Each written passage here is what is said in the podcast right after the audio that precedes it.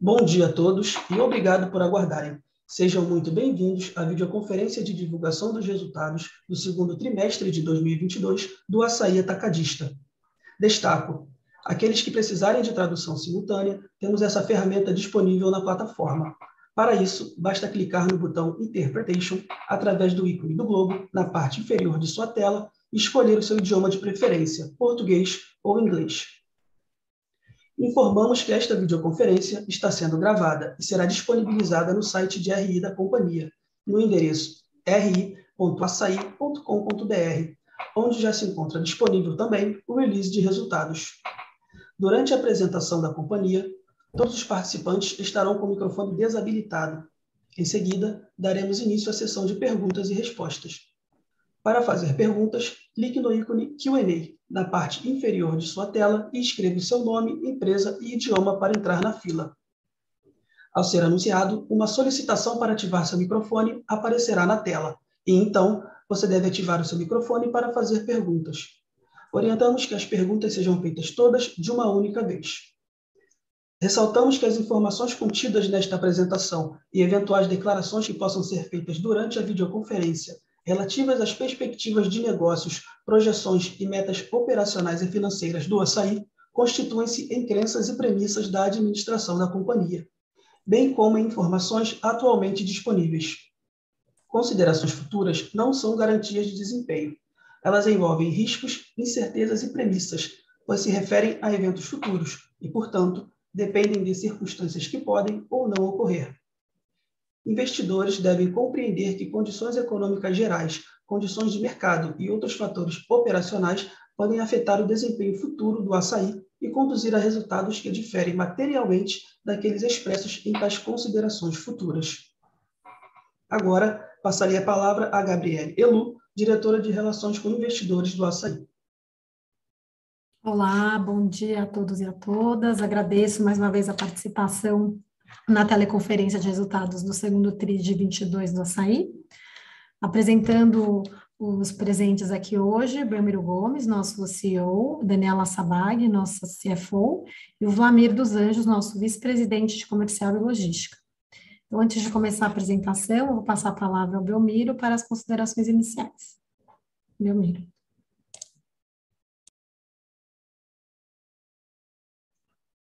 Obrigado, Gabi. Bom dia a todos, bom dia a todos, obrigado pela participação. Espero que as informações a gente possa transmitir, né, seja proveito para demonstrar o momento da companhia e bem como os resultados do segundo trimestre.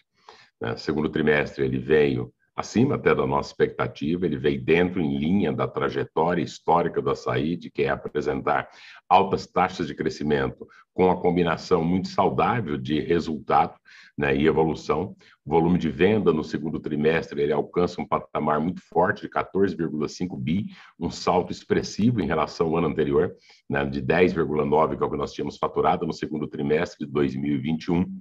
Esse aumento, esse incremento de 3,6 bilhões de reais, onde a companhia praticamente mais do que dobra a venda nos últimos três anos, ele veio de uma combinação de uma série de fatores. Ele vem, primeiro, do aumento de fluxo que a gente registrou dentro do parque mesmo as lojas no segundo trimestre, os efeitos menores das restrições da pandemia têm feito com que o público voltado de food service, um público muito histórico e tradicional do açaí, ele venha voltando a fazer o seu abastecimento. Então, o fluxo em lojas, mesmo as lojas, ele foi de 5% positivo dentro agora do segundo trimestre. O fluxo na base total, juntando com as lojas, né, com a, as aberturas feitas, ele foi superior a 22%. Nós ultrapassamos uma barreira de mais de 50 milhões de tickets dentro desse segundo trimestre. Fora isso, a gente tem um desempenho muito forte do parque das novas lojas do açaí. A expansão ela tem sido extremamente assertiva, assim como foram nos anos anteriores, nas safras anteriores. As 33 lojas abertas nos últimos 12 meses, elas tiveram uma representatividade de mais de 18%, fazendo com que o crescimento total da companhia, como vocês já viram nos números, ficasse em 33%, mesmo com as fortes bases de crescimento obtidas nos últimos anos. Isso fez com que o açaí continue ganhando share dentro da nossa base total, ganhando participação do mercado, totaliza um volume de vendas superior a 50 bilhões de reais nos últimos 12 meses, e quando a gente olha do parque de lojas aberto agora até junho de 2022, anualiza-se uma venda de 60 bilhões de reais ou seja, dentro dessa venda ainda não contempla nenhuma contribuição de nenhuma das lojas oriundas da aquisição do Extra. A gente vai falar um pouco mais para frente. Nós inauguramos já as duas primeiras lojas, a primeira loja na terça-feira e agora há pouco nosso time lá em Campina Grande inaugurou a segunda unidade da, do, do açaí oriunda do projeto dessa última safra de lojas que foram adquiridas do Extra Hiper. Então, isso mantém a companhia, tanto os números apresentados no segundo trimestre os números do que tem das expectativas das inaugurações dentro do guidance que nós tínhamos sinalizado, de um faturamento total de 100 bilhões de reais em 2024 mesmo com essa forte taxa de crescimento, mesmo com a contribuição do parque de expansão, a companhia, na nossa visão, ela conseguiu encontrar uma combinação extremamente saudável entre crescimento, resultado e expansão. Então, com isso, o EBITDA, apesar que nós tínhamos sinalizado uma possibilidade até de trabalhar com nível de menor de EBITDA dentro agora do primeiro semestre, mas a estratégia, dinâmica comercial e uma série de outras ações que o nosso vice-presidente Vladimir vai detalhar um pouco mais à frente, fez com que o EBITDA ainda vem em termos extremamente positivo, muito estável em relação ao ano passado, né, um incremento de EBITDA próximo ao incremento de venda, quase de, na casa de 30%, chegando a 978 milhões de reais. Tem uma evolução muito forte, sequencial, em relação ao primeiro trimestre, ajudado pela diluição de despesa, ajudado por essa volta do cliente food service, mas principalmente pelo aumento de fluxo em loja, onde a gente tem uma evolução de 0,8 em relação ao primeiro trimestre de 2022, junto com uma disciplina muito forte de despesa. Daniela depois vai destacar um pouco mais a questão dos resultados financeiros, mas com isso, mesmo a companhia estando num forte momento de investimento, dado o projeto que foi feito, dado o movimento extremamente importante e os investimentos necessários para a conversão do parque de lojas do Extra, o lucro líquido da companhia chega a 2,4, 319 milhões dentro do segundo trimestre desse ano.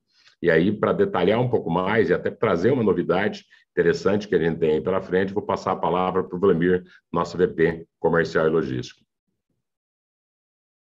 Obrigado, Belmiro. Bom dia a todas e a todos.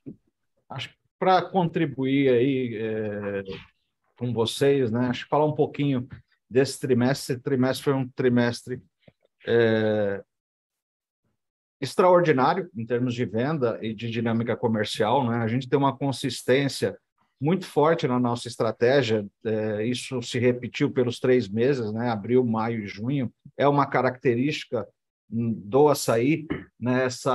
é, normalidade. Né? A gente não tem picos de venda, é, o chamado high-low, a gente tem muita consistência na evolução e no acompanhamento do meses a meses. A gente tem um acirramento muito forte né, da competitividade nesse ano, desde o início do ano, dado o cenário macroeconômico, mas a gente tem conseguido calibrar é, tanto venda quanto competitividade. Isso fez é, a gente crescer em mais de 30% no trimestre. É, e tinha até uma dúvida, uma preocupação do mercado, né, que, como vocês estão vendo aí na imagem, a gente adicionou em boa parte das lojas, é, não só nas novas, mas nas lojas já abertas, né, serviços, serviços e novas categorias.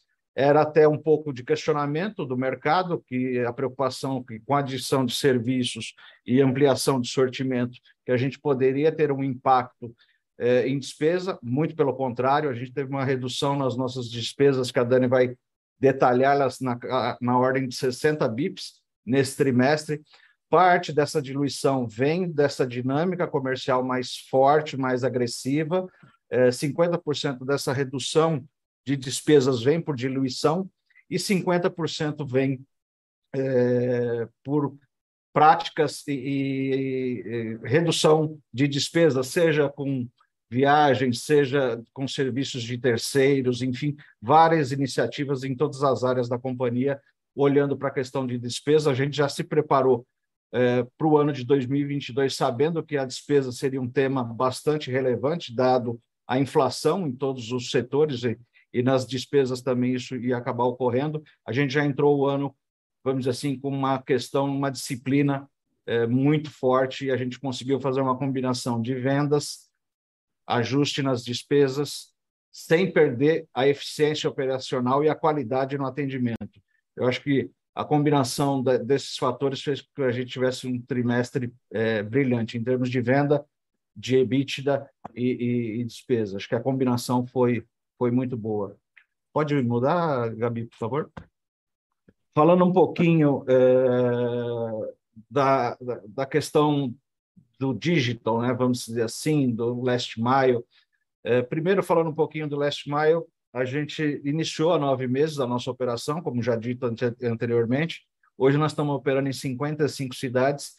Estamos com um crescimento bastante robusto. Né? O crescimento do, da venda com os nossos parceiros, ela cresce em ritmos mais fortes do que a própria é, expansão nossa física, das lojas físicas. A gente praticamente triplicou a venda em, em três, é, nesses dois trimestres, em seis meses, né, se comparado ao quarto trimestre.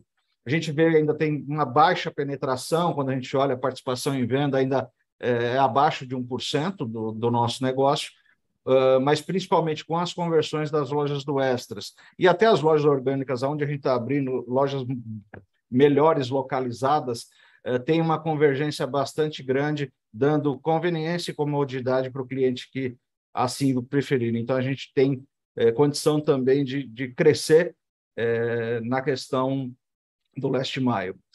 É, dando sequência, né, a gente já tinha um, um aplicativo onde a gente está fazendo um, um, aprimoramento, na verdade, e a gente estreou essa semana é, um aplicativo é, chamado Meu Açaí, na verdade não é uma plataforma que já existia, e qual é o grande objetivo? Né? Aprimorar a jornada do cliente, né? E, uma estratégia, não é e-commerce, tá, gente? É uma estratégia de digital, né? A gente é, trazer o, o, o, mundo digital pro, combinando com o mundo físico. A gente tem é, três lojas, a gente começou essa semana é, na Praça de Curitiba, que é uma praça que todos bem conhecem, uma praça bastante exigente, né? A gente começou o nosso piloto lá, nos dois primeiros dias, a adesão dos clientes foi acima de 30%, bem acima do que a gente tinha de expectativa. E eu acho que isso vai per permitir para a companhia, para o açaí, uma fidelização. É, a gente vai conseguir direcionar campanhas de venda, é, ofertas personalizadas, incluir serviços adicionais. É, enfim, tem uma enormidade de oportunidades é, nessa plataforma. A gente pretende é, rolloutar é, até dezembro todas as lojas da companhia estarem com, operando com o aplicativo. Eu acho que a gente vinha sendo bastante questionado com relação a isso.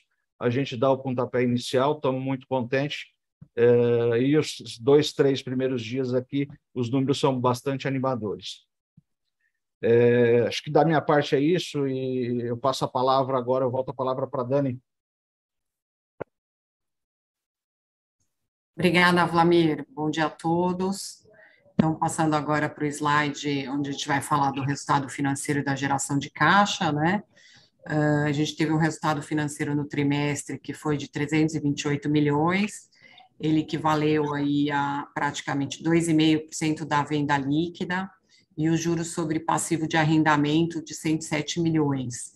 E com isso a gente tem uma despesa pré da ordem de 221 e 1,7% é, da receita. Né? Esse comparativo com o ano passado, o aumento ocorre muito em função do CDI, que foi quase quatro vezes maior no período, então, a gente passou de 0,8% para 2,9% nesse TRI. É um, um, esse aumento é, é explicado, basic, 80% né, do aumento do, do resultado financeiro ele é explicado pelo aumento da taxa de juros. Né? E é, acho um ponto importante para a gente ressaltar aqui é o custo da dívida, da companhia, ele foi reduzido em aproximadamente 100 bips nos últimos 12 meses, né, nesse contexto, um trabalho bem importante nesse contexto todo de elevação de juros, então isso uh, é, tem uma importância grande aí para a gente tentar offsetar grande parte desse aumento. E tem um efeito menos relevante, né, vamos dizer que é 20%, arredondando aqui, é, do total desse aumento do resultado financeiro, que tem a ver com as captações que nós fizemos para financiar o projeto de conversão dos hipermercados. E tudo isso muito em linha né, com o que a gente planejou desde o início. Então, é, com as inaugurações das conversões, que começam, já começaram, né, como o Belmiro mencionou, a gente tem uma forte geração de caixa aí dos próximos trimestres, que essas lojas nos trazem, é, e a gente vai ter rapidamente uma desalavancagem da companhia, eu vou falar um pouquinho mais para frente, mas um outro ponto a ressaltar aqui é a nossa dívida hoje, ela tem um custo, então, de CDI mais 1,5%, um prazo médio de quatro anos, né? Então, isso é, é aqui, acho que vale a gente reforçar, né, que é um, é um, é um um, um, bastante confortável para a companhia, né? Esses vencimentos são bem distribuídos ao longo dos próximos anos, então isso é bem compatível também com toda a geração de caixa que a gente tem para frente, é, isso nos dá ainda mais conforto, né? Passando para a geração de caixa, do lado direito desse slide, né? A gente é importante aqui a gente falar de uma geração de quase 3 bi, um crescimento, né, ano é, dos últimos 12 meses de 1 bi, né? Então um crescimento bem relevante. Uh, como vocês sabem, a companhia é altamente geradora de caixa e a gente tem uma conversão de em caixa muito relevante também, né? 90% do nosso EBITDA se transforma em caixa. Então, é, aqui a gente também traz uma leitura, né? Se a gente soma essas duas linhas, investimento e pagamentos dos pontos comerciais que a gente adquiriu dos hipermercados, a gente soma aqui 4,6 bi, é, o equivalente a 1,6 vezes o nosso EBITDA, né? Então, essa variação da dívida aqui no período é justamente esse investimento, né? Então, a nossa alavancagem aí finaliza o trimestre em, em 2,7 vezes. De novo, né? Esse patamar está muito dentro do, do que a gente estimou, muito de acordo com as projeções para o projeto extra, e ele cai rapidamente, né, essa alavancagem nossa cai rapidamente à medida que ocorrem as inaugurações de loja. Então, essa geração vai fortalecer ainda mais a companhia, né, pela qualidade, pelos pontos privilegiados, e a, essa alavancagem, no fim, vai acabar acontecendo até de uma forma antecipada, a gente pode falar até o final de 2023. É, acho que a gente pode passar para o próximo slide, que é do lucro, uns, alguns comentários, né? Então, como consequência de tudo que já foi apresentado, né? O nosso li, lucro líquido no trimestre atingiu 319 milhões, um crescimento de 21% versus o ano passado e quase 50 em relação ao primeiro TRI de 22, né? Ah, uma margem de 2,4 e no semestre o nosso lucro ultrapassa aí o meio bilhão de reais. É um resultado que reflete um pouco de tudo que a gente já falou até agora na apresentação, né? Mas uma dinâmica de vendas que foi extraordinária, um for uma forte alavancagem operacional, com diluição e controle da despesa que o Vlamir ressaltou. E é, e tudo isso foi essencial, né, dado todo o contexto inflacionário e alta de juros. Então, agora eu volto a palavra para o Belmiro, para contar um pouco mais sobre o status da nossa expansão. Yes, vamos lá. Obrigado, Dani. Bem, expansão, como eu destaquei no início, né, foram 33 lojas, a maior parte orgânica nos últimos 12 meses. A performance dessas lojas, tanto em termos de venda, rampa de maturação, ela é muito visível nos resultados da companhia, o efeito contributivo que elas tiveram, tanto dentro desse trimestre, como também dos trimestres anteriores, né, marcando né, o que tem sido uma constante da saída e abertura de lojas, incluindo, acrescendo venda, mas também equilibrando isso muito forte também com o resultado. Né? No segundo trimestre, agora, a gente rompeu a barreira de um milhão de metros quadrados de área de venda, um patamar importante, simbolismo importante, boa parte com lojas construídas. Queria agradecer muito o nosso time que está à frente desse projeto, né? não somente do projeto de, de, das conversões, mas toda, todas as lojas novas, né? cada uma dessas unidades, elas são quase como uma empresa. Então, nós tivemos essas oito aberturas agora dentro do primeiro semestre, são em sete estados diferentes do Brasil, que mostra a estratégia da companhia de expandir para todo o território nacional. Tem três lojas aí dentro de capital, tem entrada dentro de Betim, nossa primeira unidade numa, numa, numa, cidade muito importante da região de Belo Horizonte, a unidade Teixeira de Freitas, bela unidade de Ribeirão Preto, nossa primeira loja do modelo novo nessa cidade, dentro de São Paulo, Barris, que fica dentro do Centro Histórico de Salvador, a quarta loja em Belém, Petrolina, que fica ali na divisa com Juazeiro, Nossa Senhora do Socorro, perto da Grande Aracaju, e a segunda unidade de Porto Velho.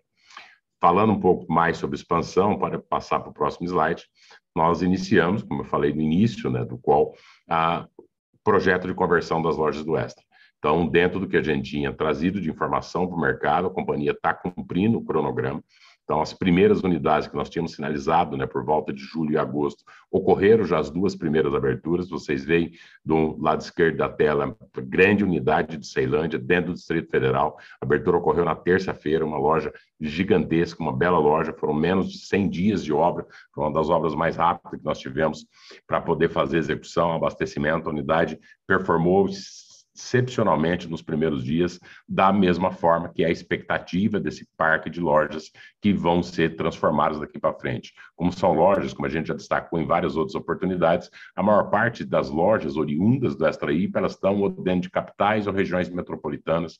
São lojas em termos de estrutura física, capacidade de estocagem, metragem de área de venda, vagas de estacionamento e principalmente público no entorno, elas estão em regiões extremamente adensadas, né? Tanto que a performance esperada para cada, em média, de cada uma dessas lojas, é mais de 50, 60, 70% em relação a uma loja orgânica. Hoje de manhã, há pouco, nosso time lá, né, o Leão e o Claudemir fizeram a inauguração da segunda unidade, que é a unidade de Campina Grande, lá na Paraíba, e vamos seguir agora um cronograma muito forte de inauguração. O segundo semestre do açaí vai ser marcado por um cronograma extremamente forte de abertura. Pode passar Próximo slide. Nesse momento, para que vocês tenham uma ideia, nós temos 50 obras rodando ao mesmo tempo em todo o Brasil. Então, isso significa aproximadamente só de pessoal em obra em torno de 12 mil pessoas trabalhando nos processos, seja de fundação, em todo o processo que vai de troca de piso, instalação de equipamento e toda a remodelagem necessária para você transformar um imóvel que era para um hipermercado para uma operação de atacado, que isso implica em mudanças não somente na estrutura do imóvel, na estrutura do piso, para poder conseguir ter o porta-pallet estocagem em loja, mas também a instalação de equipamento de câmara fria, o outro modelo de comunicação visual. O Vladimir já destacou né, que parte dessas lojas a gente vem com uma mudança, a imagem que vocês veem mesmo, Ceilândia, vocês veem um, um empório de frios, a adição, a ampliação de sortimento e a, a, a oferta de novos serviços também faz parte de uma evolução do modelo. E uma adaptação do modelo de atacado para o público-alvo que você tem dentro dessas regiões, com os resultados que têm sido extremamente até acima do planejado que nós tínhamos feito, conforme vai sendo feito as alterações do modelo. Então, nós temos os 61 hipermercados para conversão, 20 conversões vão ser realizadas agora dentro do terceiro trimestre de 2022 e devemos inaugurar 40 lojas até dezembro. Então, na medida que essas lojas entram, Dani destacou sobre a questão da alavancagem da companhia, os investimentos necessários para a conversão fez com que a companhia tivesse um aumento de alavancagem, mas é um processo de conversão de tanto a alavancagem como o processo de conversão, ele tem começo, tem meio, tem fim. Na medida que as lojas reabrem com a forte geração de caixa, que é notório tanto do modelo de negócio como histórico do açaí, a gente tem uma queda nessa curva de alavancagem muito rápida. Então, há um esforço gigantesco do nosso time. Vou aproveitar a oportunidade para agradecer a todo o time envolvido, não somente o nosso, mas também uma série de empresas parceiras que estão nesse projeto junto para tocar essas 50 obras que elas estão acontecendo hoje em 15 estados, em 14 estados e mais no Distrito Federal e em estados distintos do Brasil. Da parte de expansão é isso. É, acho que depois, dentro do qual a gente deve ter um pouco mais de pergunta, mas o recado que a companhia quer transmitir dentro do planejado todos os que nós, que nós planejamos, desde a aquisição dos pontos do Extra Hiper, tanto do ponto de vista de execução, de execução de obra, de capacidade de abertura de loja, segue dentro ou até um pouco melhor do que o planejado. Em termos de mercado, também, momento na nossa visão, a gente vai vou falar um pouco depois, na hora que falar a parte de SD, momento né, econômico, ele também acho que vai estar muito favorável para esse período de abertura agora dentro do segundo semestre. Terminando um pouco, para falar um pouco sobre SD, o time comemorou muito, nós recebemos uma certificação do selo da GPTW, da, da Great Place to Work, que é que indica das melhores empresas para se trabalhar. Isso reconhece, né, do ponto de vista né, externo, o que nosso time já vê na prática, né, tanto do ponto de vista de cultura, do açaí, ser uma empresa que as pessoas gostam de trabalhar. Isso tem sido muito forte, né? a questão de cultura é o que tem sustentado também o crescimento. Não se consegue crescer na massa que nós temos crescido, na velocidade que tem crescido, se você não tem, uma, além de treinamentos, de processo, uma cultura muito forte que permeia as pessoas, que cria seu sentimento de dono, mas ver isso atestado por uma empresa de fora também é muito recompensador principalmente no momento muito forte de geração de emprego. Dentro do segundo, agora na aterrissagem do segundo trimestre, nós fechamos com mais de 60 mil colaboradores diretos. Com as contratações que serão feitas, a geração de emprego para as novas unidades, nós devemos fechar no final de 2022 acima de 70 mil colaboradores. Um destaque: dentro desse selo recebido, o quesito de diversidade ele alcançou uma nota muito alta em relação ao mercado, superior a 90%, além de uma série de outros reconhecimentos que a companhia recebeu dentro das ações que nós temos feito, né, uma do Instituto Éticos, uma iniciativa empresarial pela igualdade racial. Realizamos recentemente né, um primeiro censo de diversidade em parceria com o Instituto Identidade do Brasil, além de fortes avanços no tema de diversidade e inclusão, não somente na questão do LGBTIA+, mas também na questão de pessoas com deficiência. Nós estamos acima hoje, quase 10% acima da cota legal, que é de 5%, a sair tem hoje 5,5%.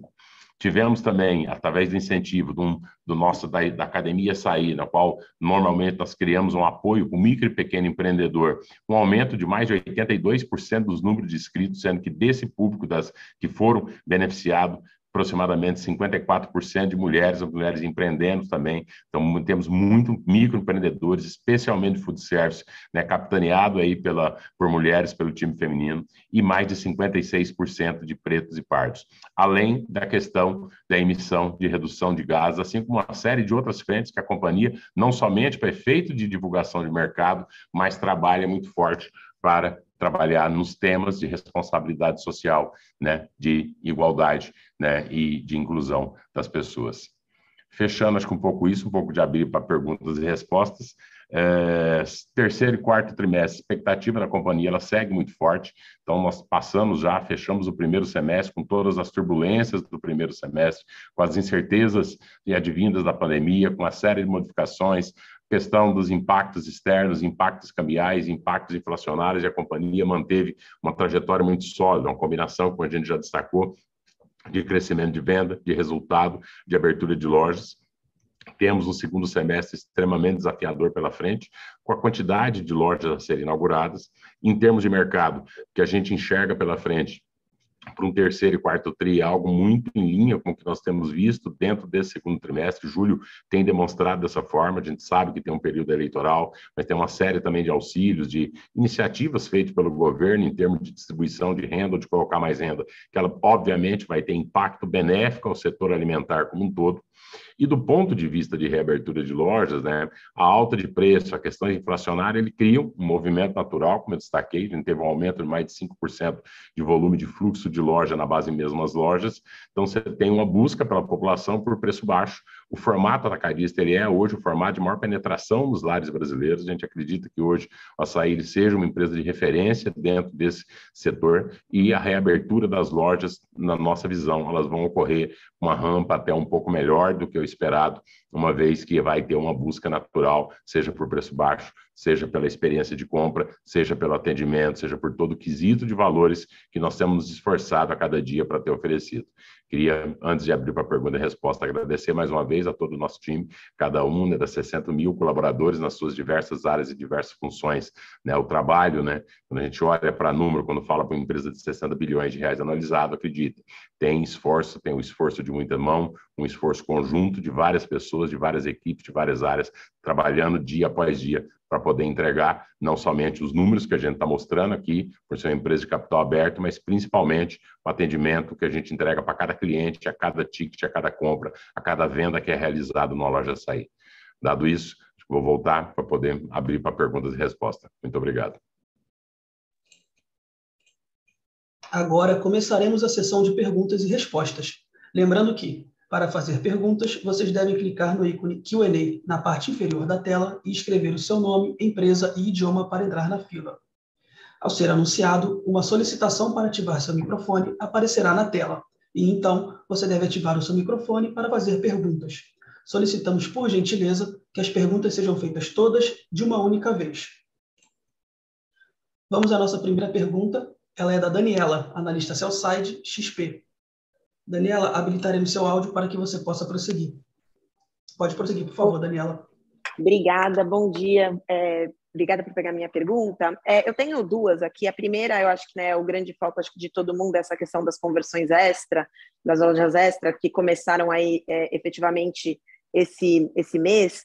É, e aí, minha pergunta é que chamou bastante atenção o fato que vocês usaram muito a palavra pelo menos, né, nas conversões, as 40 conversões, e aí depois pelo menos 52 no, novas lojas esse ano. Então, eu queria primeiro entender se tem espaço aí para vocês é, surpreenderem esse número, se esse pelo menos é porque talvez vocês consigam até acelerar mais do que previamente esperavam. E também, se vocês puderem dar alguma atualização em, em relação aos, eu sei que ainda é muito incipiente as lojas que foram abertas, mas aos econômicos esperados aí das conversões, ou mesmo das que vocês fizeram no passado, enfim, só para a gente ter um update nesse sentido.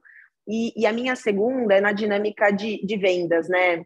É, a aceleração do sensor sales é, de fato foi muito forte, né? E eu acho que não só de vocês, também do seu, seu par, né? Listado, que também reportou essa semana, acho que eles tiveram uma contribuição aí do atacado de distribuição, talvez para que eles tenham tido um desempenho um pouco acima, é, e até um pouco também na, na, estratégia de rentabilidade, mas aí é, é minha pergunta é entender para frente, como vocês estão vendo, né, Belmiro, você comentou que o auxílio claramente deve ajudar, é, mas aí a gente já tem um mesinho aí de julho sem o auxílio, mas entender se isso tem acelerado e também o quanto que a recuperação do B2B, vocês já viram que meio que já foi. É, queria entender se já voltou para o patamar pré-pandemia ou se ainda tem um fôlego adicional aí no same store sales também da continuidade de recuperação desse canal.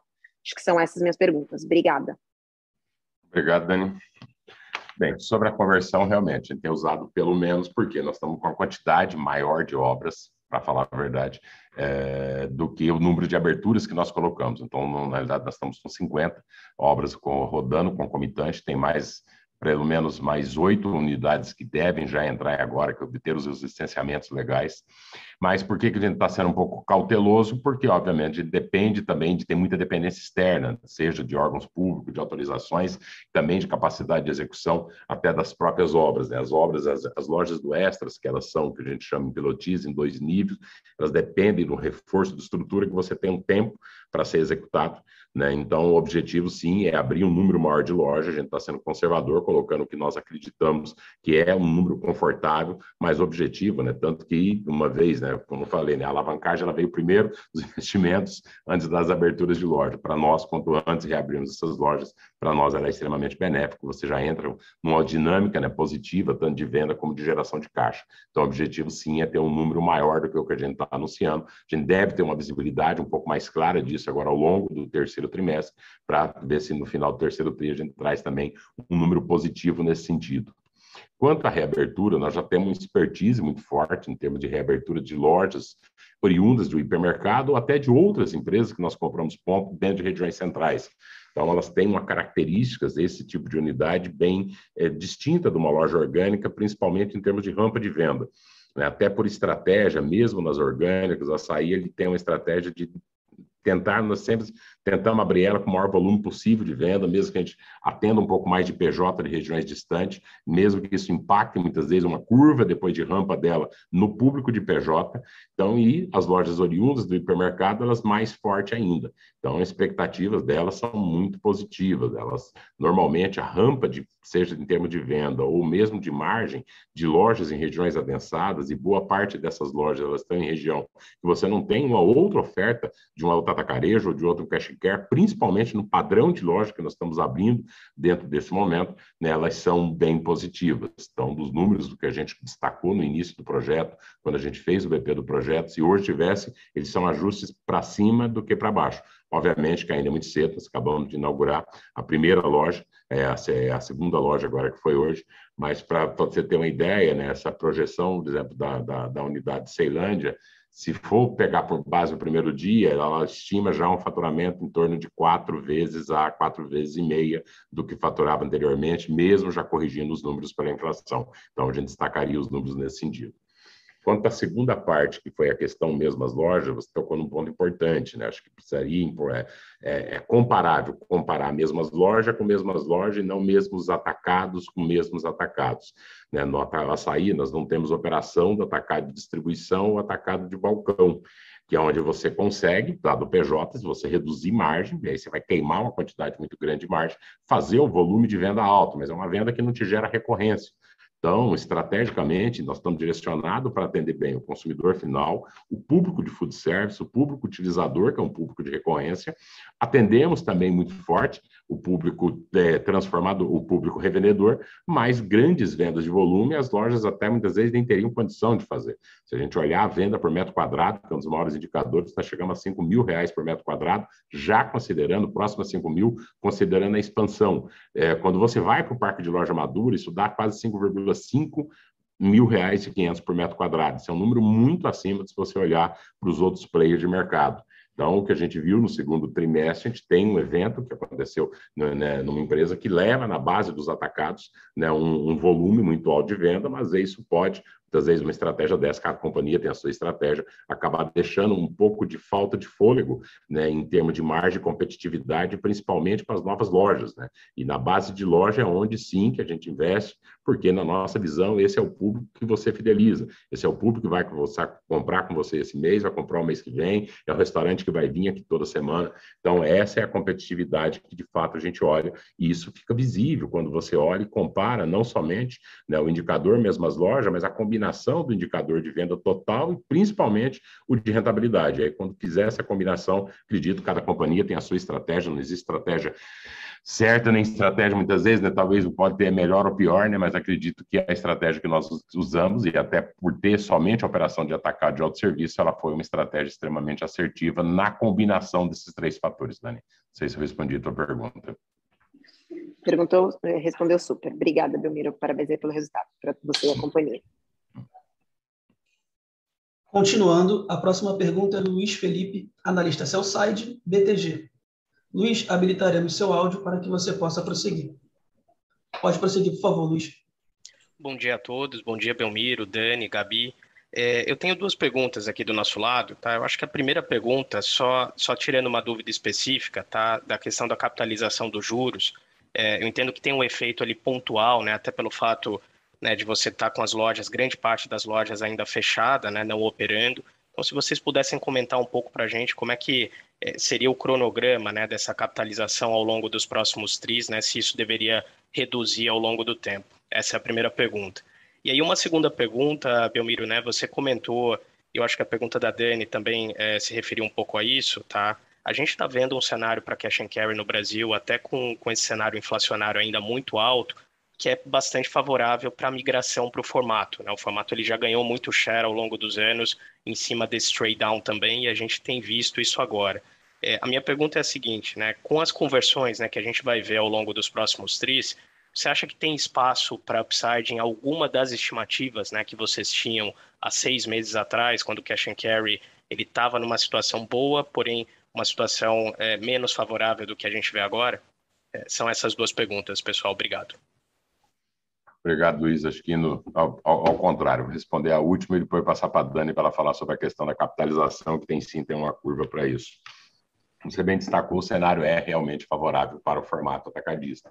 Né? Ou seja, a gente sempre gosta de destacar, e aí não somente, acho que né, o açaí tem sido, acho que talvez até o que tem puxado um pouco o mercado, porque não é só, hoje, quando a gente olha, não é somente por preço, né? O preço, óbvio que ele é mais importante, então nós temos feito mudanças do modelo, o Vladimir falou na fala dele, mas as mudanças que nós temos feito e os ajustes para se adequar àquela população do entorno para o perfil de renda, nós temos tomado uma cautela para que isso não suba custos operacionais. Então a gente tem conseguido manter os custos operacionais, eles ficarem 9% dentro agora desse segundo trimestre, e isso faz com que você consiga manter uma margem né, menor, mesmo hoje tendo uma experiência de compra muito mais atrativa para o cliente. A experiência de compra, nossa visão, para o consumidor final principalmente, ela é uma experiência comparável, melhor, até melhor do que o próprio mercado, do que ele, do que ele pretende, seja em termos de iluminação de loja, de amplitude de sortimento. Então, isso tem sido feito e fez com que o canal conseguisse migrar a quantidade de clientes que nós temos conseguido. Porque você tem uma ideia,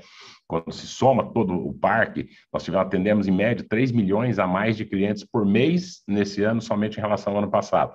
Então, sim, o que a gente vê nesse momento é uma conjuntura até mais favorável do que nós vimos no ano passado. Então, óbvio que também, quando você olha para um aumento de preço, né, que teve no setor no, no, alimento, não somente no Brasil, mas no mundo como um todo. Isso cria, né, mesmo na população que tem um pouco mais de renda, ela fala, eu preciso economizar. Então, a busca por, um, por, por, por um, uma compra mais barata, a busca por comprar o mesmo produto, então ela acaba seguindo, a gente vê esse movimento hoje em todas as classes sociais do Brasil. Então, dependendo da loja, quando você faz a modificação nesse, que necessária que nós fizemos nessa loja, mesmo o público de alta renda ele tem aderido forte ao modelo. Então, a gente vê sim espaço, por isso que eu falei, já destaquei algumas vezes, né, que de, se olhasse as premissas do projeto, quando foi idealizado a aquisição das lojas do Extra elas estariam né, de mantidas para cima. Então, a gente vê, obviamente, nós vamos ser cautelosos antes de ter as aberturas, de ver qual, o que, que de fato elas realizam, né? mas a expectativa pela expertise que a gente tem, experiência que a gente tem no mercado, ela é sim, tem espaço para melhoria, assim como você bem, a tua leitura, acho que está totalmente correta. E aí vou passar para a Dani para ela falar um pouco sobre a capitalização. Só antes de passar, Luiz, ficou claro esse, esse, essa primeira resposta? Está super claro, Belmiro. Obrigado. O, o Belmiro, antes de passar para a Dani, só gostaria de adicionar um dado que eu acho que é importante. Viu, Luiz?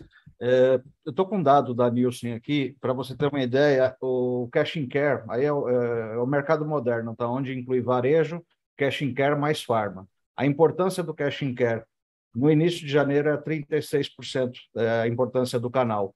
Encerrou junho com 41%. Então, teve só um avanço de 5% é, na participação do varejo alimentar. Então, isso reflete e reforça uh, o que o Belmiro comentou, que a gente tem muita pista pela frente ainda. Então, excelente, Vlamir, obrigado também. Bom, Luiz, obrigada pela sua pergunta. Então, vamos falar um pouco da capitalização. Vou aproveitar seu ponto para responder aqui, porque a gente tem visto algumas dúvidas.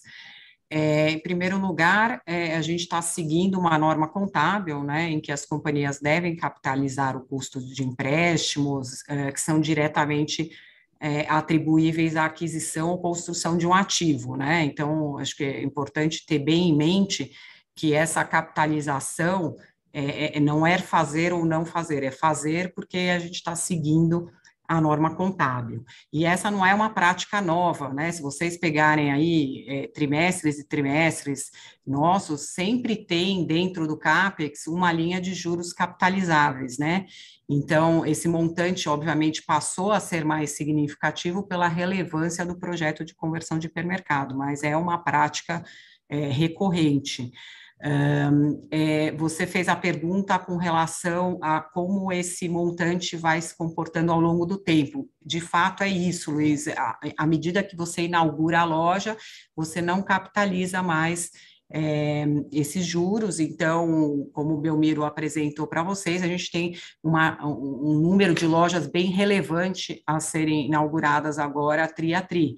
Então, fazendo aqui, compartilhando com vocês um pouco das nossas premissas e estimativas, lógico que vai respeitar muito esse cronograma e pode ter uma variação, esse montante desse trimestre deve cair pela metade no trimestre que vem, e de novo pela metade é, é, no, no, quarto trimestre. Então, essa capitalização, naturalmente, pela inauguração das lojas, vai caindo é, como previsto.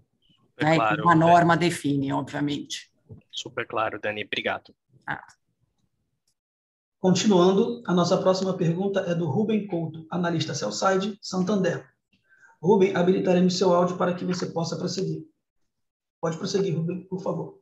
Bom dia, pessoal. É, só só para confirmar aqui essa questão da, da margem, né? Acho que esse TRI foi uma margem muito, muito saudável, dado esse contexto de inflação, esse ritmo de aberturas, conversões. E, Belmiro, como você bem falou, acho que a pressão em estabilidade por conta de tudo isso que a gente esperava ver no primeiro semestre não apareceu. Mas agora, com essa entrega acelerada das conversões no, no segundo semestre, é, é, a gente deve esperar finalmente algum impacto aqui de, de, de margem EBITDA no segundo semestre, ou esse crescimento forte aí deve levar a uma manutenção das margens é, nesse patamar que a gente está vendo agora? Obrigado. Bem, Roberto, você viu no, no, início do ano, a gente sinalizou que a margem bit ela poderia sofrer uma penalização em torno de 50 bips no ano. Não aconteceu dentro do primeiro semestre, né, dado a todo o contexto positivo do que nós tivemos até o momento. Ainda é cedo para cravar que não iria, mas olhando para a tendência, não deve ocorrer talvez os 50 bips. A gente ainda está mantendo como se fosse essa, essa projeção, dado todo o movimento que a gente viu, auxílios, questões de mercado, mas reabertura é sempre reabertura, e a necessidade de competitividade ela pode vir no movimento, por mais que seja um perfil diferente de reabertura que tem agora, né, que é que elas normalmente requerem menor nível de investimento em margem, mas tem uma quantidade também muito grande de loja, dependendo também, mesmo que ela não tenha tanto investimento, mas se ela performa muito grande as aberturas em venda, pode ser que você tenha um efeito de diluição. Então, a gente mantém ainda aquela estimativa do que a gente falou para o ano, em torno de 50 bips, agora talvez sinalizando um pouco mais para baixo mas obviamente a gente vai ser um pouco cauteloso né, para olhar agora para o terceiro e quarto TRI. Né? Se tiver necessidade, iremos investir em margem, mas também se não tiver, como eu falei no início, a gente trabalha sempre no equilíbrio, não tem necessidade, a companhia vai entregar o máximo de margem possível. Excelente, obrigado. Continuando, a próxima pergunta é do Tiago Macruz, analista Cellside, Itaú BBA. Tiago, habilitaremos seu áudio para que você possa prosseguir. Pessoal, obrigado. Excelente. É, boa, bom dia a todos. Na verdade, boa tarde agora. Eu tenho duas perguntas, tá? É, Belmiro, você vai ter uma quantidade de inauguração no segundo semestre desse ano que nenhum player de atacarejo teve na história. Eu imagino que a relação que vocês tenham, tenham com fornecedores já é excepcional, mas um tamanho como esse, é, de uma forma binária, em seis meses, me pergunto se não podem haver oportunidades adicionais é, de procurement, de melhora de, de dinâmica de, de, compra de produto. Queria entender um pouquinho do lado de vocês se isso é possível. E a minha outra pergunta é: a gente tem sentido uma dinâmica de preço no atacarejo um pouquinho mais aguerrida, falando com vocês, falando com alguns competidores de capital fechado. Vimos parte desse processo nas margens brutas nesse TRI, que foram absolutamente compensados por, por diluição de despesa. Dá uma ideia para a gente, será que essa dinâmica permanece no terceiro TRI? É razoável a gente supor que o, o ambiente fique talvez até um pouco menos competitivo? Como é que você está enxergando isso? São minhas duas perguntas. Obrigado, pessoal. Acho que, voltando, vou, vou, vou falar sobre o ambiente, vou passar para o Lamir para ele falar um pouco sobre a, sobre a questão da margem de negociação com os fornecedores. Acho que assim, a competição, ela sempre, né, ela, ela, ela acabou tendo bem forte dentro do primeiro do segundo trimestre, mas parte, por exemplo, no nosso caso da diluição de margem, tem a ver muito mais a ver com o peso da representatividade da expansão, que foi de 18%, é quase um quinto da venda feita nas 33 lojas recém-abertas, então você gera um efeito de diluição é, do LB, do mesmo jeito que também como elas performaram melhor, teve menos impacto em despesa do que teve em termos de representatividade nos outros anos. A gente tem que estar atento sempre à competitividade, é, difícil dizer, mas assim, a gente não, não vê, pelo menos, cenário com todo o movimento que tem visto o mercado, mesmo com as injeções de auxílio, mesmo como está se comportando a economia, né, algum cenário muito diferente do que talvez a gente tenha olhado agora dentro desse segundo do, do trimestre. E aí talvez você tenha um pouco mais, né, você fez uma leitura correta, é possível até que o terceiro e quarto tri ele tenha um menor nível, uma atividade de competição tá, talvez menor do que nós vimos agora no, no, dentro do segundo trimestre, uma vez que também os resultados de boa parte dos operadores que estão né, dentro do mercado, olhando para o canil, se tem nos monitorado, todo mundo acabou também tendo um segundo trimestre muito forte, então isso deve naturalmente levar né, uma cautela maior antes de fazer uma, uma, uma queda muito abrupta de preço. E há um, no nosso setor uma outra questão.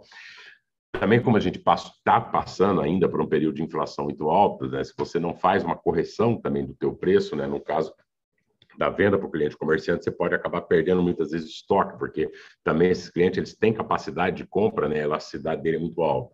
Então, olhando para o terceiro e quarto TRI, a gente vê um cenário estável de margem em relação praticada agora no primeiro e segundo TRI desse ano. Perfeito. Tiago, continuando, obrigado pela pergunta. Falando um pouco sobre os fornecedores, né? A gente tem sim uma, um ótimo relacionamento com os nossos parceiros, enfim. É, e quando a gente olha para a questão, acho que talvez a, a maior preocupação nossa, é, a gente está num processo inflacionário, né, já tem desde a, de 2020, é, e isso torna as negociações um pouco mais difíceis, né, os reajustes de preço. Então, assim, a gente não é o primeiro e não gosta de ser o primeiro dar má notícia para o cliente com aumento de preço. Então, tem um, uma negociação um pouco mais pesada, é, mas a gente tem uma estrutura e uma forma de poder capitanear também é, as oportunidades de compra que vão aparecendo nesse movimento inflacionário.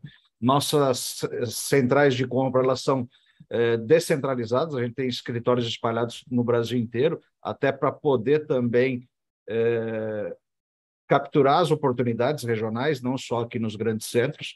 Eh, e o que a gente tem feito, eh, até para suportar essa expansão que a gente vai ter pela frente, é um planejamento muito forte. Quando foi em março, a gente reuniu praticamente todos os nossos fornecedores, a, a maior parte, os mais representativos, para falar do nosso plano de expansão e para que eles se preparassem, é, dado o cenário de ainda algumas indústrias e algumas cadeias com falta de produto, para que a gente tivesse a manutenção dos nossos estoques de forma sadia uh, e competitiva. Então, assim, essa relação ela é muito, muito próxima uh, e a gente está tranquilo com relação a isso.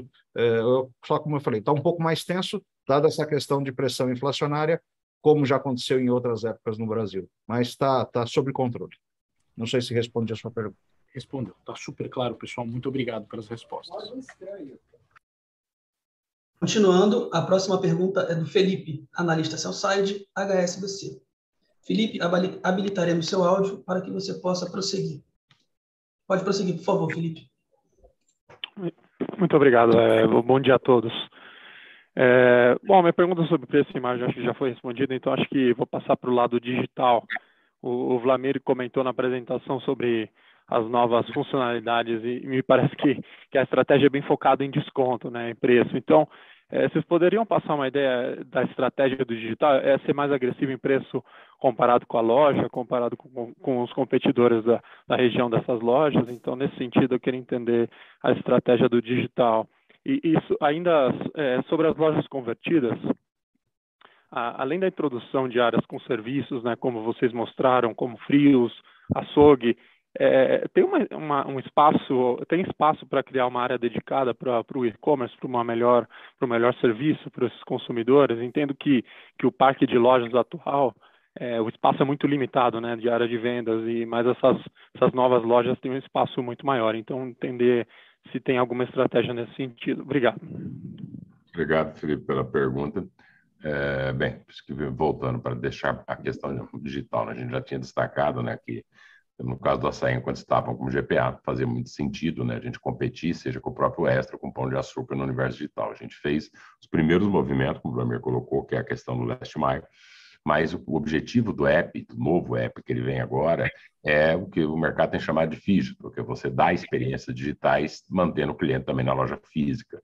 E ele não se limita, né? Embora, óbvio, vai ter um apelo muito grande para a questão de desconto, preço, lançamento de produto da indústria e outras coisas que até a indústria tem interesse, mas também há um interesse nosso, principalmente na questão da segmentação. Há uma série de experiências, a gente vai fazer agora esse piloto, a gente deve trazer um pouco mais de detalhe ao longo do terceiro tri, mas tem bastante coisa interessante dentro dele, juntando o que a gente tem e o mercado tem visto, né, que seriam as experiências digitais em relação ao mundo físico, né, seja muitas vezes até de, no próprio serviço, né, seja você poder agendar alguma coisa mesmo em loja, então tem algumas inovações, algumas coisas bem interessantes que vem dentro desse app. Né, para as lojas convertidas, sim, dada a localização delas e o tamanho de lojas que tem, você tem espaço para explorar um retiro em loja, você tem espaço para explorar algumas outras coisas que hoje o parque de lojas ou ele não tinha condição de ser feito, ou a região também onde essas lojas estavam, estão localizadas não tinha essa demanda que a gente vê dentro das regiões agora de maior poder aquisitivo. Então, vem sim, o objetivo nesse momento, a companhia está muito focada para fazer a reabertura das lojas do modelo tradicional que a gente opera, mas vem uma onda, sim, dentro de adaptação e de outros serviços para o cliente, no que faz parte dentro desse universo digital. A leitura está correta, sim, Felipe. Perfeito, muito obrigado, Belmiro. Continuando, a próxima pergunta é do João Soares, analista Cellside, City. João, habilitaremos seu áudio para que você possa prosseguir. Pode prosseguir, João, por favor. Obrigado, boa tarde, pessoal.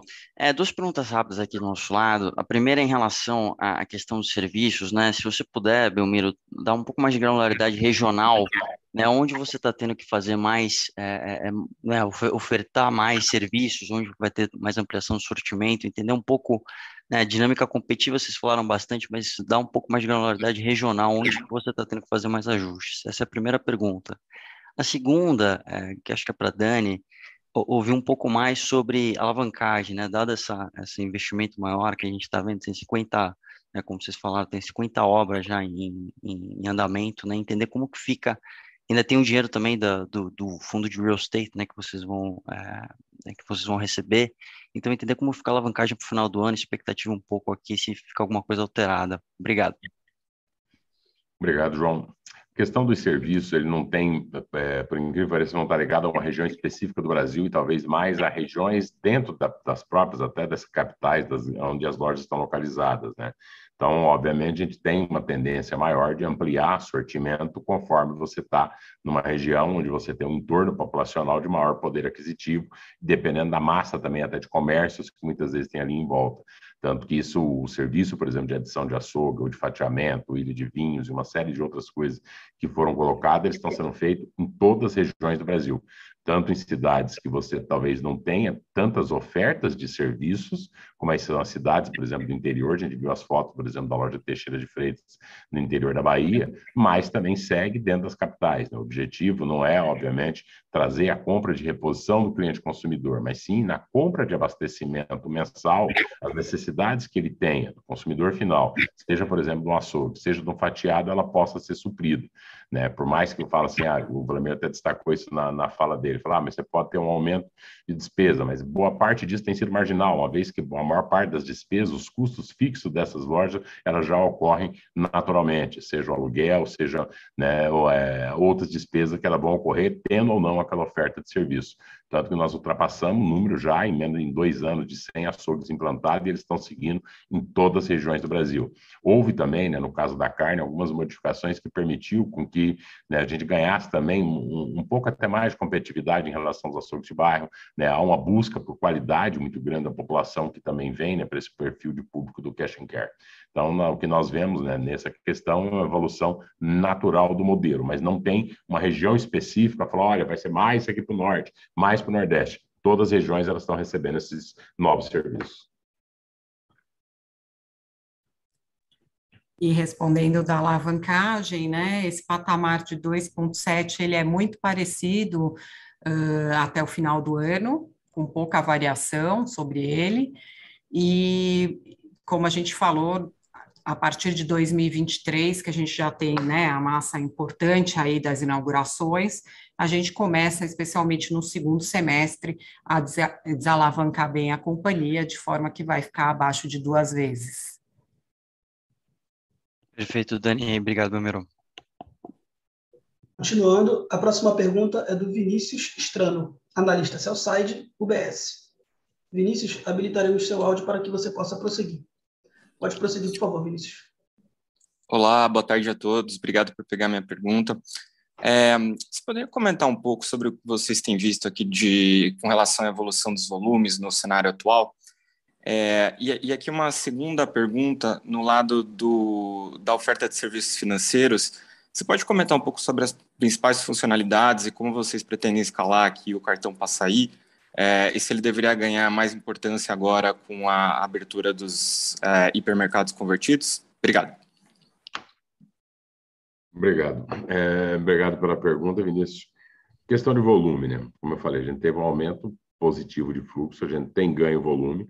É, isso não se materializa, talvez, totalmente nas mesmas lojas, porque a gente também ainda enfrenta um trade-down uma elevação do preço dos alimentos, a população tem feito ainda um trade-off, substituição de marca, seja de marcas entre produto até de categorias, né, para fazer frente à alta do, do, do, dos alimentos que teve. Né? Tanto que quando a gente olha para volume medido por quilo, ele tem uma evolução né, maior do que quando você olha né, e você atualiza a inflação em cima do volume de venda. Né? Então, ele tem sido positivo, a gente tem olhado para isso né, tanto para ele, já em boa parte por esse aumento de fluxo, mas enquanto persistir o efeito trade-out, talvez a gente não consiga capturar totalmente o efeito disso dentro de volume de venda. Não sei se foi isso que você perguntou. E sobre o serviço financeiro, você quer responder, Dani?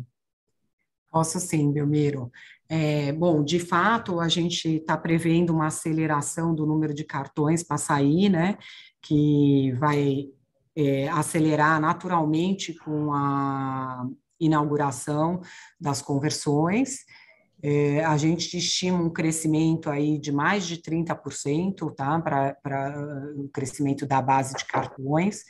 Uh, então, a gente está falando aí talvez de mais de 600 mil cartões, é, é, as estimativas são, são grandes, tá?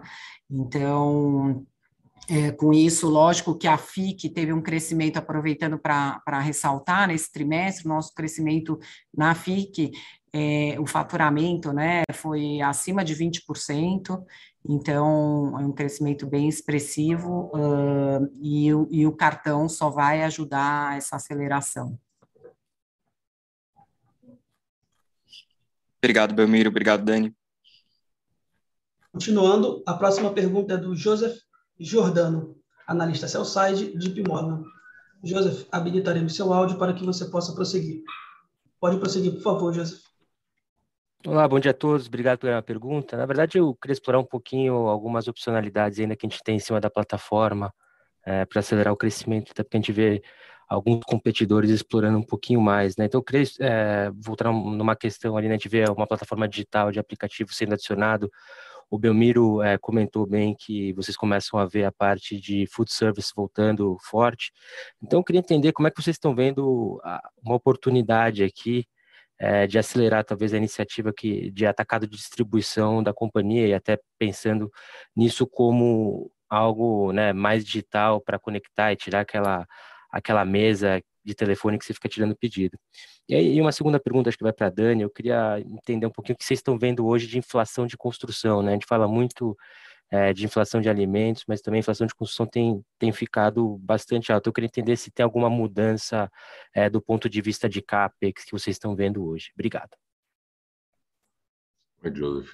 Obrigado pela questão do atacar a distribuição. Ele sim é uma possibilidade que a companhia sempre tem. Uh, nesse momento, né, o foco, como a gente colocou, é fazer a conversão das lojas do Extra, né, é uma quantidade gigantesca de lojas. Então, esse projeto ele é o projeto prioritário da companhia, mas há um mercado ainda não explorado. Né? Tem uma parte, né, parte do que o mercado também coloca como digital, também nem, nem sempre é digital, é a mesma operação de 20 anos atrás que já se transmitia online e se coloca, né? Às vezes há um make-up digital também um pouco, às vezes um pouco mais forçado, né? Hoje a gente já tem boa parte também dos pedidos que são feitos, que são transmitidos também, né, no, quando atende loja pela parte digital. A gente deve estruturar, mas tem sim uma, uma, uma capacidade de explorar. A gente deve olhar com olhos aí mais atentos. Tem um, um projeto que a gente segurou ele um pouco agora, mas para 2023 a gente deve ter um avanço possível que a gente tenha um avanço, mas o foco nesse momento é fazer as conversões do Extra e, obviamente, é dar uma experiência em termos de digital, como eu falei, da estratégia digital para o cliente que está em loja hoje. Mas há possibilidade tanto atacar a distribuição, e aí, obviamente, ele vai seguir né, na medida que, que seja implementado da forma que, que as novas tecnologias permitem nesse cenário. Da material de construção, Dani, acho que eu vou, vou responder, está bem envolvido, tem sido, sim, tem tido uma inflação. Então, isso deve ter um, um reflexo no custo né, de lojas. Por outro lado, a gente também, com a quantidade de obra, a gente conseguiu ter alguns ganhos de escala, seja na compra de equipamento, seja na contratação de serviços, para reduzir um pouco dos custos, né? Então, ou seja, você tem algumas empresas que estão com duas, três, quatro conversões sendo executado, então isso acabou também nos trazendo alguns ganhos das negociações. A gente viu uma alta muito grande, principalmente concreto, aço, muito deles impactado pelo aumento de combustível, né? são produtos de baixo valor agregado, que quando você tem um aumento de combustível, esses insumos eles sofrem uma elevação muito forte, mas aparentemente, pelo que a gente tem visto, isso estabilizou agora. Obviamente que estabilizou numa base alta, assim como o preço de alimentos subiu, sem inflação inovação também, mas não é nada que, na nossa visão, vá ter algum grande impacto dentro do projeto, dentro do que a gente traçou, dentro do que a gente planejou, Joseph. Perfeito. Se eu puder fazer um follow-up no atacado de distribuição, Belmiro, olhando assim, sei lá, daqui a cinco, seis anos, a gente já passou o extra, a gente volta um pouco mais para aquela expansão de 30 lojas ano. É, como é que você vê o potencial do atacado de distribuição como, sei lá, participação da receita, ou contribuição do que o ROIC desse investimento ele é bastante alto, né? Dado que toda a base de ativos já está lá e você aumenta bastante o seu giro de loja, né?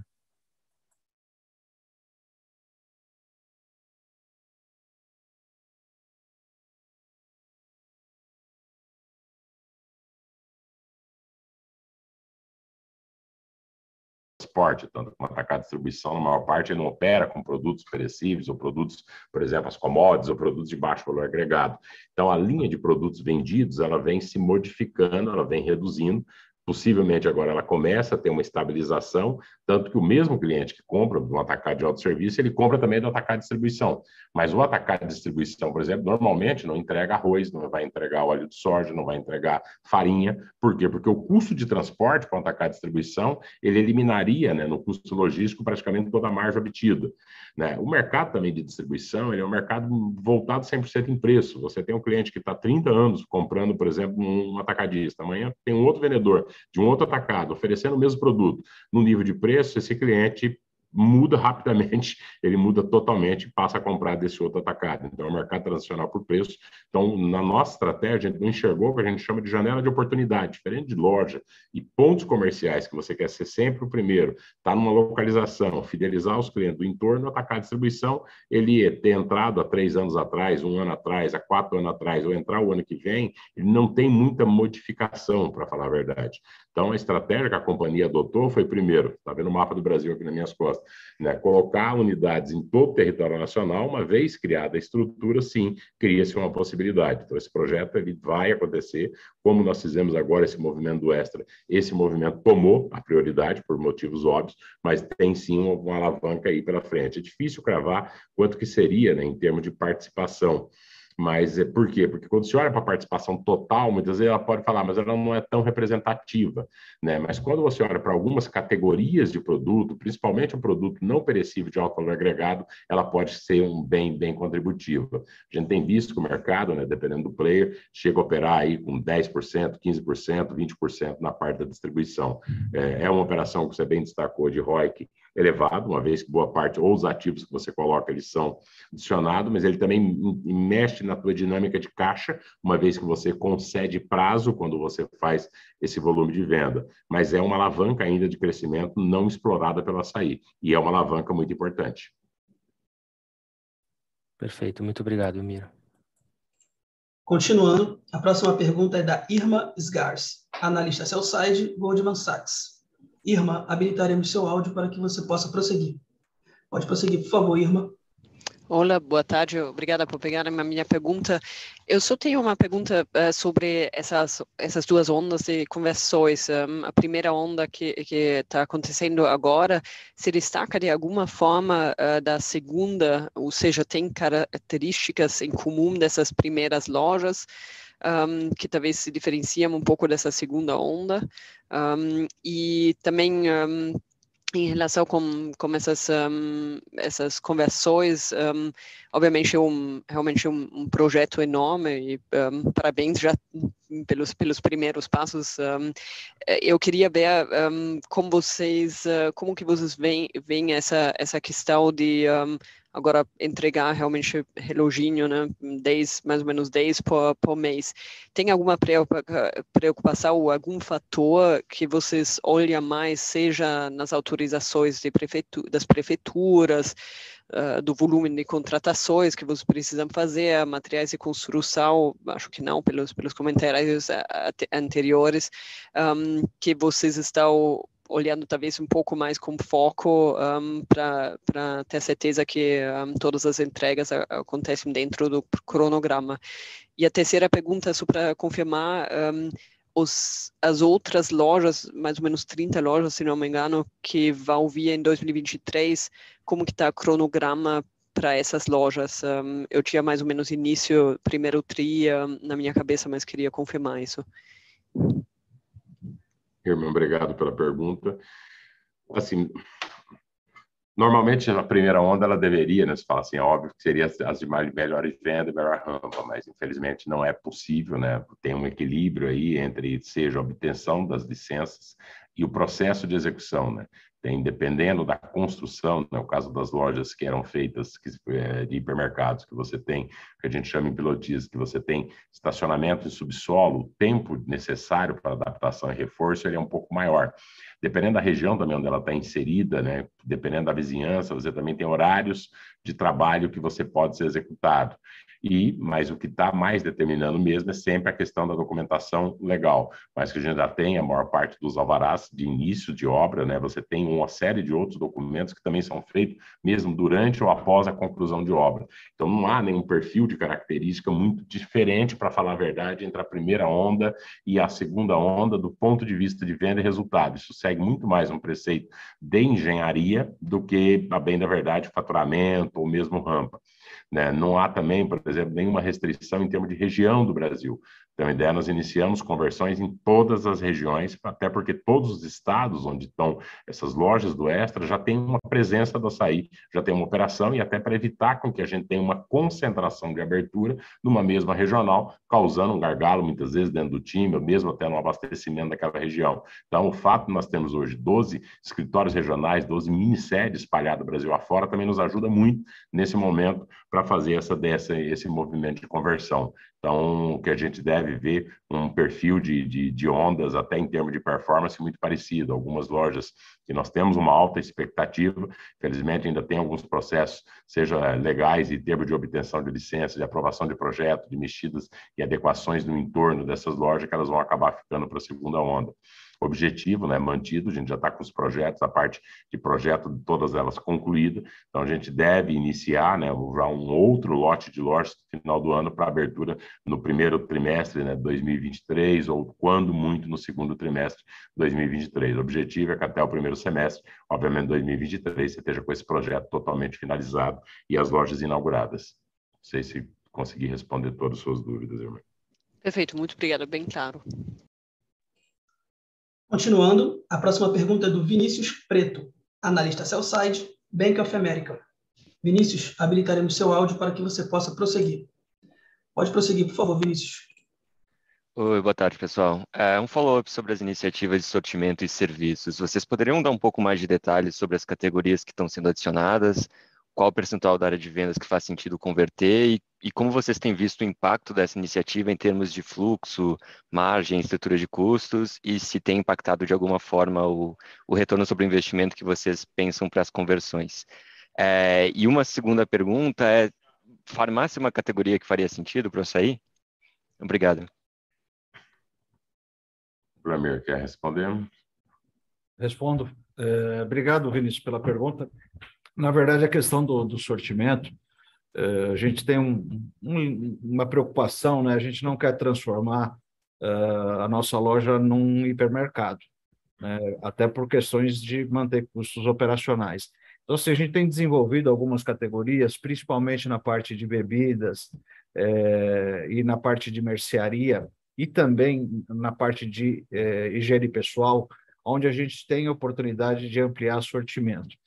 É, isso não é uma regra que vale para todas as lojas, a gente não está adicionando é, mais área de venda para isso, né, nas lojas já existentes. Nesse parque que vem de conversões de hipermercado, a gente já tem perímetros maiores de, de loja, onde permite a gente é, trabalhar ou ampliar a capacidade de exposição desses setores. Mas é, a gente tem tomado bastante cuidado para que a gente não passe do limite. A gente, para você ter uma ideia, a gente opera em torno de uma média de 8.500 SKUs hoje, e essas lojas a gente está abrindo aproximadamente com 10 mil SKUs. A gente está adicionando 1.500 SKUs entre produtos de mercearia e, e, os serviços, né? A questão do serviço, ela tem, é, na verdade, assim, a, a, missão de compra do cliente é um pouco diferente, né? Isso deixa a gente bastante confortável. O cliente, via de regra, ele não vai até o açaí para comprar carne, por exemplo. Ele vai ao açaí fazer a compra dele de abastecimento e anteriormente, antes de a gente oferecer serviço, ele se dirigia a um varejo, ou um açougue de bairro, ou até um concorrente que operava com açougue, para fazer essa compra.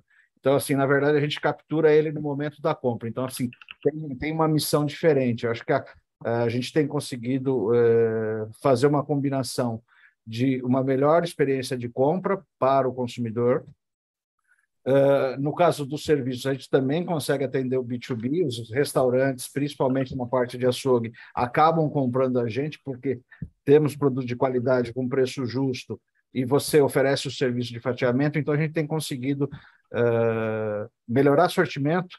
Isso não vale para todas as lojas, tem coisas que são diferentes por regiões do Brasil, a gente vai adaptando, mas isso é um movimento que vem e com essas lojas de hipermercado vai abrir muita oportunidade. A princípio, a gente, nesse momento, queremos abrir as lojas, é, e aí, com o passar do tempo, a gente vai vendo o perfil de cada região, de cada loja, e se a gente entender que tem potencial e capacidade para aumentar esse sortimento, passando de 10 mil SKUs, sem comprometer o nosso custo operacional, a gente vai fazê-lo. Mas, por enquanto, assim, o, o objetivo é, é, é, é, bem esse que eu comentei. Não sei se respondi a sua pergunta, Vinícius. É, acho que se você puder complementar, é, vocês têm observado algum tipo de aumento de fluxo em função dessas novas categorias até o momento? Sim, na verdade o fluxo uh, aumenta, por exemplo, você uma categoria como pneu, né? O cliente ele não vai uh, à nossa loja fazer compra e falar, oh, eu decido comprar pneu. Então, algumas categorias você traz clientes novos, sim. Outros você aproveita o fluxo já existente, a migração entre canais e oferece mais sortimento para esse cliente, aumentando a cesta. Então, assim, acho que tem uma combinação de coisas. Tem aumento de fluxo é, pela inserção de categorias e tem aumento de compra dos clientes que já estavam na loja. Então, acho que é uma combinação dos dois fatores. Mas aumenta o fluxo, sim. Ok. E, e a última era sobre farmácia, se é uma categoria que faz sentido vocês adicionarem. Não, no momento não faz sentido. E talvez possa okay. complementar, né? A gente tem a ideia, né? conversão das lojas vamos, nós teremos várias lojas com galeria. Preferível alugar um imóvel para uma farmácia, né, para ter como complementar do que querer entrar nesse setor. Intenção zero. Tá claro. Muito obrigado, pessoal. Continuando, a próxima pergunta é do Andrew Ruben, analista Cellside, Morgan Stanley. Andrew, habilitaremos seu áudio para que você possa prosseguir. Pode prosseguir, por favor, Andrew. Uh, thanks very much for the question. You mentioned food service customers coming back to the stores. Do you have a sense of where that segment is versus pre pandemic levels? Uh, and also, if there's any other types of customers you'd call out where you still see room for a post pandemic sales recovery? Thanks very much.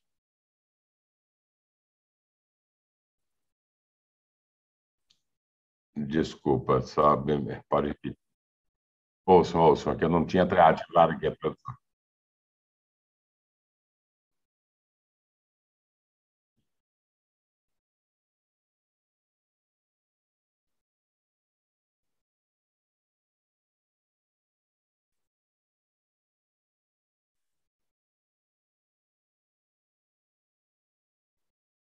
Tem é, o cliente do food service, né, a gente já registra né, uma volta, mas ainda não está no nível pré-pandemia, uma vez que, infelizmente, né, durante o período fechado, né, você tem, quem, quem, quem tem ido em restaurante tem visto, a maioria dos restaurantes tem tido cheio, mas fechou muita gente também ainda durante né, o período da pandemia. Então, a gente acredita ainda que tem uma possibilidade ainda de recuperação de volume dentro do food service, também a gente sabe que o aumento de preços acabou também impactando o custo da alimentação também fora do lar. Então, acho que se não fosse também uma, alta inflação alimentar, talvez o food service poderia já estar no nível ainda mais, mais forte. Há ainda alguns setores que não voltaram totalmente, né? A gente vê a questão de cantina de escola, né? Parte ligadas né? à questão de educação, que ainda tem uma volta gradual. Os restaurantes do que a gente chama de perfil executivo, principalmente que ficavam em regiões próximas de escritório com home office, eles também acabaram sendo muito impactados. Ainda há uma, uma incógnita, né? se isso é algo que vai ser totalmente né, duradouro, permanente, ou se também é temporário, mas a gente enxerga ainda alguns setores com possibilidade ainda de volta ainda no pós-pandemia. Muita coisa ligada mesmo à área escolar ou algumas outras atividades né, de recreação que são feitas, que eram feitas, de encontro, de festa, de momentos festivos, que ainda tem espaço ainda pela frente para poder seguir. Então, a gente olha ainda o cenário né, de diminuição da pandemia, aparentemente a gente está num nível né, né, de estabilidade ainda com possibilidade de recuperação, ainda com olhos positivos.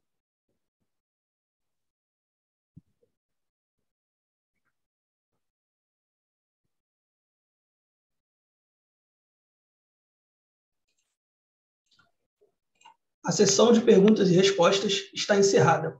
E agora gostaríamos de passar a palavra para as considerações finais da companhia. É, obrigada mais uma vez, agradeço a participação de todos. É, a área de RI está à disposição, é, se tiver algum questionamento adicional. E boa tarde. Não sei se o Belmiro quer dar mais alguma, mais alguma... Só, só agradecer quem, quem, quem ficou, ficou até o final, pelas perguntas, pela apresentação, e nos vemos no, na divulgação do terceiro trimestre. Muito obrigado a todas e todos. Tchau, tchau. A videoconferência de resultados referentes ao segundo trimestre de 2022 do Açaí está encerrada.